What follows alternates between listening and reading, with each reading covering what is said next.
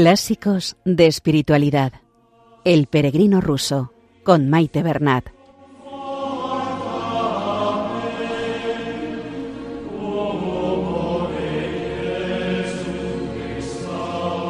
Un saludo a todos los oyentes de Radio María y bienvenidos al programa Clásicos de Espiritualidad con El Peregrino Ruso. Un saludo a María, nuestra Madre, que interceda por nosotros y por el mundo entero ante el Padre.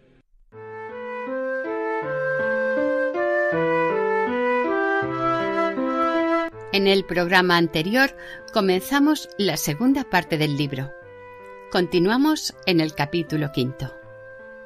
Al principio nos habla de lo inesperado y desconocido de la naturaleza y de la necesidad de oración de petición, implorando ayuda a Dios ante estas fuerzas naturales. Escucharemos el relato de un hombre que se llamaba Ebreinov, que significa literalmente hijo de judío. Veremos que Dios aprovecha cualquier circunstancia para acercar al hombre hacia Él.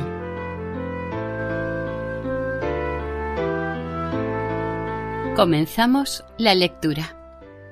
El peregrino ruso, segunda parte. Continuación del capítulo quinto. Habla el sacerdote.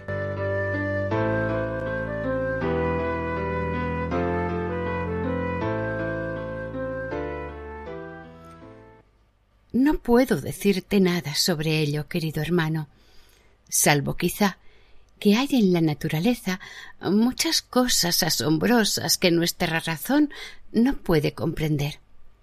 Esto, creo, está dispuesto de este modo por Dios para mostrar a los hombres más claramente su gobierno y providencia sobre la naturaleza, por medio de ciertos casos de cambios anormales en las leyes de ésta se da la circunstancia de que yo mismo fui en una ocasión testigo de un caso semejante. Cerca de nuestra aldea hay un barranco muy profundo y abrupto, no muy ancho, pero de setenta pies o más de profundidad. Estremece mirar a su fondo oscuro. Han construido una especie de pasarela para franquearlo. Un campesino de mi parroquia padre de familia, muy respetable, fue súbitamente preso, sin ninguna razón, del irresistible deseo de arrojarse desde este pequeño puente al fondo del barranco. Luchó contra la idea y resistió el impulso durante toda una semana. Al fin no pudo contenerse más. Se levantó temprano un día, partió de casa como un rayo y saltó al abismo. Pronto se oyeron sus quejidos y con gran dificultad los trajeron de la olla con las piernas rotas.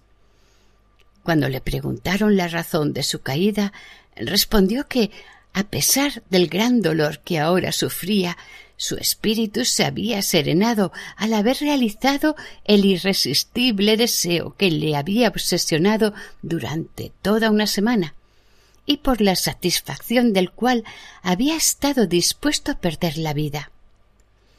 Estuvo todo un año en el hospital recuperándose. Yo solía ir a verle y a menudo encontraba a los médicos que estaban a su alrededor. Igual que tú, yo quise escuchar de ellos la razón de este suceso. Unánimemente, los médicos contestaban que se trataba de frenesí. Y cuando les pedía una explicación científica de lo que era esto y de qué provocaba que atacase a un hombre, no podía sacarles nada más, excepto el que éste era uno de los secretos de la naturaleza aún no revelados a la ciencia. Yo, por mi parte, hacía notar que si en semejante misterio de la naturaleza uno se volviese hacia Dios en oración y hablase también de ello con la gente de bien, entonces este irrefrenable frenesí de que hablaban no lograría su propósito. En verdad, nos encontramos en la vida humana con muchas cosas de las que no podemos tener una comprensión clara. Mientras estábamos hablando, había oscurecido y pasé allí la noche. Por la mañana, el alcalde envió a su secretario a pedir al sacerdote que enterrase al difunto en el cementerio y a decir que los médicos, después de la autopsia, no habían detectado ningún signo de locura y daban como causa de la muerte un ataque repentino. Fíjate en esto ahora, me dijo el sacerdote. La ciencia médica no puede dar una razón precisa para ese impulso incontrolable hacia el agua. Y así dije adiós al sacerdote y reanudé mi camino. Después que hube viajado varios días y sintiéndome bastante fatigado, llegué a una ciudad comercial de considerables dimensiones llamada Bielaya Zerkov. Como la tarde estaba ya cayendo, me puse a buscar alojamiento para la noche. En el mercado me tropecé con un hombre que parecía ser también un viajero. Hacía indagaciones por las tiendas sobre la dirección de cierta persona que vivía en el lugar. Cuando me vio, vino hacia mí y dijo Pareces un peregrino, así que vayamos juntos a encontrar a un hombre llamado Ebreinov, que vive en esta ciudad. Es un buen cristiano y dirige una espléndida posada donde acoge a los peregrinos. Mira, tengo anotado algo acerca de él. Yo consentí de buena gana y pronto hallamos su casa. Aunque el posadero no estaba en casa, su esposa, una amable anciana, nos recibió muy cariñosamente y nos ofreció una pequeña buhardilla retirada en el desván. Nos instalamos y descansamos un rato. Luego vino nuestro posadero y nos pidió que cenásemos con ellos. Durante la cena se habló de quiénes éramos y de dónde veníamos, y por una u otra razón la conversación vino a parar a la cuestión del por qué se llamaba Ebreinov. Les contaré una extraña cosa acerca de esto, dijo, y empezó su relato. Verán lo que pasó. Mi padre era judío, había nacido en Shorlov y odiaba a los cristianos. Desde su más temprana edad se preparaba para ser rabino y estudiaba a fondo toda la charludería judía dirigida a refutar el cristianismo. Cierto día acertó a pasar por un cementerio cristiano. Vio una calavera humana que debía de haber sido sacada de alguna tumba recientemente removida. Conservaba ambas mandíbulas y había en ellas algunos dientes de aspecto horrible. En un arrebato de mal genio empezó a mofarse de ella, la escupió, la cubrió de insultos y la dio de puntapiés. No contento con esto, la recogió y la fijó a un poste, como hacen con los huesos de animales para ahuyentar a los pájaros voraces. Después de haberse divertido de este modo, se fue a casa. La noche siguiente apenas se había quedado dormido cuando un desconocido se le apareció y le reprendió violentamente, diciendo ¿Cómo osas insultar a lo que queda de mis pobres huesos? Yo soy cristiano, pero en cuanto a ti, tú eres un enemigo de Cristo. La visión se fue repitiendo varias veces todas las noches, y él no logró ni sueño ni descanso. Más tarde, la misma visión empezó a relampaguear ante sus ojos en pleno día, mientras oía el eco de aquella voz reprochadora. Con el tiempo, la visión se hizo más frecuente hasta que al fin empezó a sentirse abatido, lleno de espanto y a perder las fuerzas. Fue a su rabino quien le cubrió de rezos y exorcismos, pero la aparición no sólo no cesó, sino que se hizo más frecuente y amenazadora. Este estado de cosas se supo, y oyendo hablar de ello, un amigo suyo cristiano se puso a aconsejarle que aceptase la religión cristiana y a incitarle a pensar que no había otro medio de verse libre de su perturbadora aparición. Pero el judío era remiso a dar ese paso. Aun así, dijo en respuesta Haría de buena gana lo que deseas con tal de librarme de esta atormentadora e intolerable aparición. El cristiano se alegró de oír esto y le persuadió de que mandase al obispo local una petición de bautismo y de recepción en la iglesia cristiana. La petición fue escrita y el judío, no muy ansioso, la firmó. Y mira por dónde. Justo en el momento en que la petición era firmada, la aparición cesó y ya nunca volvió a molestarle. Su gozo fue ilimitado, y con el ánimo enteramente sosegado sintió una fe tan ardiente en Jesucristo que se fue volando al obispo, le contó la historia y expresó el profundo deseo de ser bautizado. Aprendió con ahínco y rapidez los dogmas de la fe cristiana y después de su bautizo vino a vivir a esta ciudad. Aquí se casó con mi madre, una buena cristiana. Llevó una vida piadosa y de bienestar y fue muy generoso con los pobres. Él me enseñó a ser igual, y antes de su muerte me dio sus instrucciones al respecto junto con su bendición.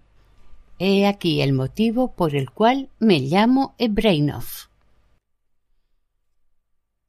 Escuché esta historia con respeto y humildad y pensé para mí Qué bueno y cuán benévolo es nuestro Señor Jesucristo y cuán grande es su amor. ¿Por qué caminos tan distintos atrae a los pecadores hacia sí? ¿Con qué sabiduría emplea cosas de poca importancia para conducir hacia las cosas grandes? ¿Quién podía haberse imaginado que el juego malévolo de un judío con unos huesos sin vida había de llevarle al conocimiento verdadero de Jesucristo y había de ser el medio para conducirle a una vida piadosa.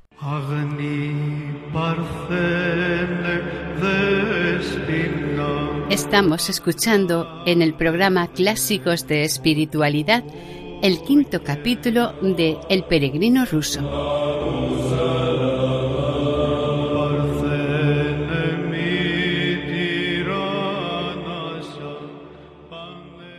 Después de cenar, dimos gracias a Dios y a nuestro anfitrión y nos retiramos a nuestra buhardilla. No queríamos irnos a la cama todavía, así que nos pusimos a conversar. Mi compañero me contó que era un comerciante de Mogilev y que había pasado dos años en Besarabia como novicio en uno de los monasterios de allí, pero solo con un pasaporte que expiraba en fecha fija. Iba ahora de vuelta a casa para obtener el consentimiento de la Corporación de Comerciantes a su entrada definitiva en la vida monástica. Aquellos monasterios me satisfacen, dijo, por su orden y su constitución, y por la vida rigurosa de los muchos piadosos estarsi que allí viven. Me aseguró que poner los monasterios de Besarabia al lado de los rusos era como comparar el cielo con la tierra y me animó a que hiciera como él. Mientras hablábamos de estas cosas, trajeron a un tercer huésped a nuestra habitación. Se trataba de un suboficial del ejército que volvía ahora a casa de permiso. Vimos que estaba muy cansado por el viaje. Dijimos juntos nuestras oraciones y nos acostamos. A la mañana siguiente estábamos en pie temprano preparándonos para el camino y sólo queríamos ya ir a dar las gracias a nuestro posadero cuando de pronto oímos las campanas que llamaban a Maitines. El comerciante y yo nos pusimos a considerar lo que haríamos. ¿Cómo partir sin ir a la iglesia después de haber oído las campanas? Mejor sería quedarnos a Maitines, rezar nuestras oraciones en la iglesia y marchar así luego con más alegría. Una vez decidido así, llamamos al suboficial. Pero éste dijo ¿Qué objeto tiene ir a la iglesia mientras estás de viaje? ¿Qué saca Dios con que vayamos? Vayámonos a casa y ya rezaremos luego nuestras oraciones. Ustedes dos vayan si quieren. Yo no voy a ir. Para cuando hayan asistido maitines, yo ya estaré a unas cinco verstas de aquí y quiero llegar a casa lo antes posible. A esto el comerciante le dijo Tenga cuidado, hermano, no vaya tan deprisa con sus proyectos hasta conocer cuáles son los planes de Dios. Nosotros fuimos a la iglesia, pues, y él emprendió el camino. Nos quedamos a Maitines y también a la misa. Luego volvíamos a nuestra buhardilla para preparar nuestras alforjas para la marcha, cuando ¿qué vemos sino a nuestra posadera trayendo el samovar? ¿A dónde van? dijo. Han de tomar una taza de té y comer con nosotros también. No podemos dejarles ir hambrientos. Nos quedamos, pues. No habíamos estado sentados junto al samovar ni media hora cuando de pronto vemos a nuestro suboficial entrar corriendo sin resuello. Vengo a ustedes con pena y alegría a la vez. ¿Cómo es eso? le preguntamos. Y esto es lo que dijo. Cuando les dejé y partí, Pensé en entrar en la taberna para cambiar un billete y tomar algo al mismo tiempo para así poder proseguir mejor. Así lo hice, y después de coger el cambio y beber algo me fui volando. Cuando había hecho ya unas tres verstas, se me ocurrió contar el dinero que el hombre de la taberna me había dado. Me senté al borde del camino, saqué mi portamonedas y lo examiné. Sin novedad. Luego, de repente, descubrí que mi pasaporte no estaba. Solo algunos papeles y el dinero. Me asusté tanto como si hubiese perdido mi propia cabeza. En un instante vi lo que había ocurrido. Sin duda, se me había caído al pagar en la taberna. Tenía que volver enseguida. Corrí y corrí. Otra idea espantosa se apoderó de mí. ¿Y si no está allí? Entonces significaría problemas. Me precipité al hombre de detrás del mostrador y le pregunté No, no lo he visto, dijo. Qué desaliento. Busqué de un lado para otro, examiné por todas partes, donde quiera que hubiese estado. ¿Y qué creen? Tuve la suerte de encontrar mi pasaporte. Allí estaba, aún doblado, en el suelo, entre la paja y los desperdicios, todo pisoteado. Gracias a Dios. Me alegré, se lo aseguro. Era como si me hubiese quitado un gran peso de encima. Por supuesto estaba sucio y cubierto de barro, lo bastante como para ganarme un coscorrón, pero esto no tiene importancia. De todos modos, puedo ir a casa y volver sano y salvo. Pero vine a contárselo y lo que es más, a fuerza de correr, en mi sobresalto se me ha puesto el pie en carne viva por el roce y ya no puedo andar, así que he venido a pedirles un poco de ungüento para ponérmelo antes de vendarlo. Ya lo ve, hermano, dijo el comerciante. Esto es por no haber querido escucharnos y venir con nosotros a la iglesia. Quería tomarnos una buena delantera y por el contrario, aquí está de nuevo, y cojo de propina. Ya le dije que no corriera tanto con sus planes. Ya ve en qué ha parado todo. Era poca cosa el no venir a la iglesia, pero emplear un lenguaje como qué bien le hacemos a Dios con rezar. Eso, hermano, estaba mal. Desde luego, Dios no necesita nuestras oraciones de pecadores, pero aun así, en su amor por nosotros, le agrada que recemos. Y no es sólo esa santa plegaria que el propio Espíritu Santo nos ayuda a ofrecer y despierta en nosotros la que le complace, puesto que esto nos lo pide cuando dice permaneced en mí y yo en vosotros, sino que cada intención, cada impulso incluso cada pensamiento que va dirigido a su gloria y a nuestra propia salvación tiene valor a sus ojos. Y por ellos la infinita misericordia de Dios concede generosas recompensas. El amor de Dios concede gracias mil veces más de lo que las acciones humanas merecen. Si le das el más simple óvulo, te devolverá oro en pago. Si te propones tan solo ir hacia el Padre, Él vendrá a tu encuentro. Dices una sola palabra, corta y sin sentimiento. Acógeme, ten piedad de mí. Y Él se vuelca sobre ti y te besa. Así es el amor del Padre Celestial hacia nosotros, indignos como somos. Y por causa simplemente de este amor, Él se regocija de cada paso que damos hacia la salvación, por corto que sea. Pero usted lo ve de este modo. ¿Qué gloria hay para Dios y qué ventaja para uno?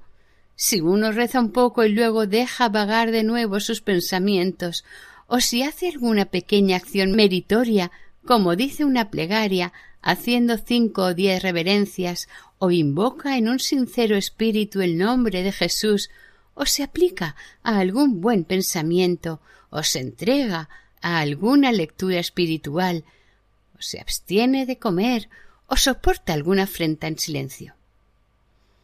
Todo esto no le parece bastante para su total salvación, y cree que resulta infructuoso el hacerlo. No.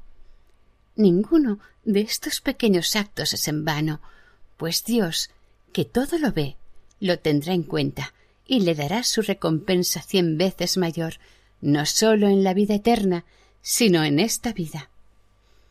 San Juan Crisóstomo afirma ningún bien de cualquier clase, por insignificante que sea, será desdeñado por el recto juez si los pecados son indagados con tal detalle que responderemos por las palabras, por los deseos y por los pensamientos, tanto más las buenas obras, por pequeñas que sean, serán tenidas en cuenta con todo detalle y contarán para nuestro mérito ante nuestro juez lleno de amor.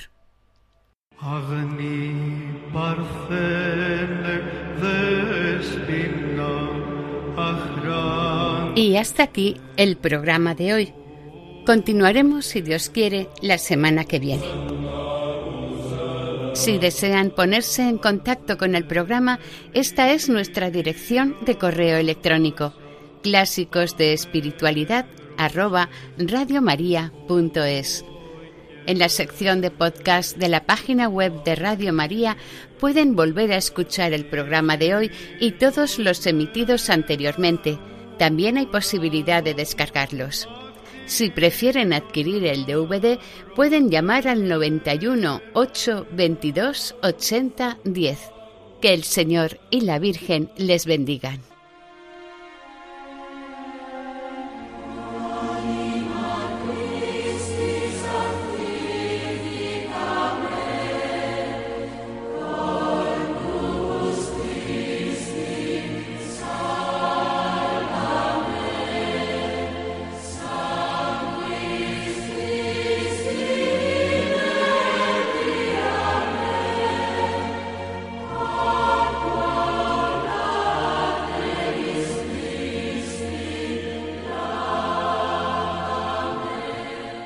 Han escuchado en Radio María Clásicos de Espiritualidad, El Peregrino Ruso, con Maite Bernat.